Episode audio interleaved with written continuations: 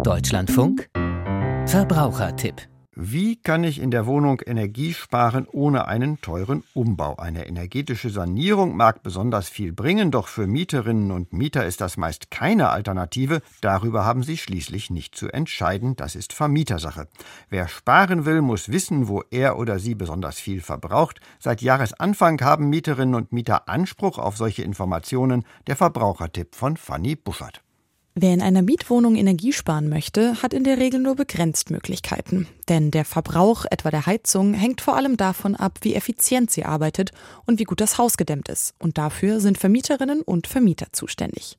Damit Mietende ihre Möglichkeiten voll ausschöpfen können, müssen sie ihren Energieverbrauch erst einmal umfassend verstehen.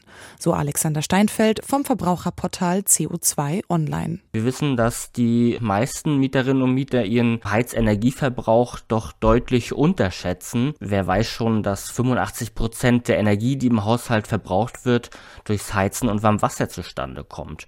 Und um das aufzuzeigen, ist es wichtig, die Verbrauchsdaten und die Kostendaten sichtbar zu machen und direkt an die Mieter zukommen lassen. Die Übermittlung dieser Daten ist in der Verordnung zur Sicherung der Energieversorgung über kurzfristig wirksame Maßnahmen festgelegt. Bis Ende vergangenen Jahres waren zunächst die Gas- und Fernwärmelieferanten verpflichtet, Gebäudeeigentümer über Energiekosten, Verbrauch und das Einsparpotenzial des gesamten Gebäudes zu informieren.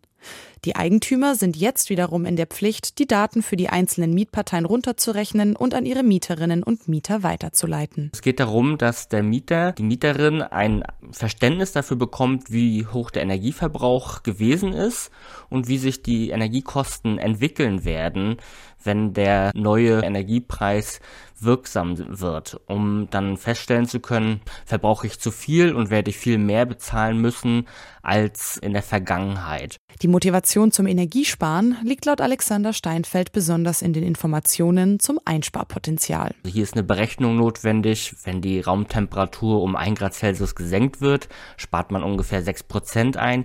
Wie viel ist das eigentlich? Damit gebe ich den Mietern auch eine Basis in die Hand, um zu vergleichen, okay, wie viel macht das denn eigentlich finanziell aus?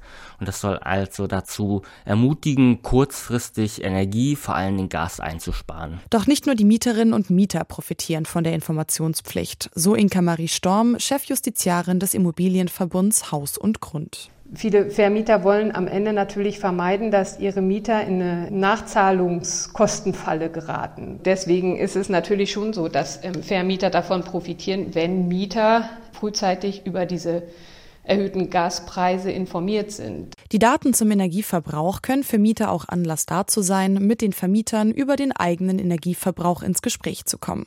Beispielsweise können die monatlichen Vorauszahlungen angehoben werden, um eine hohe Nachzahlung zu vermeiden. Zusätzlich sollen Mieter von den Vermietern nützliche Hinweise bekommen.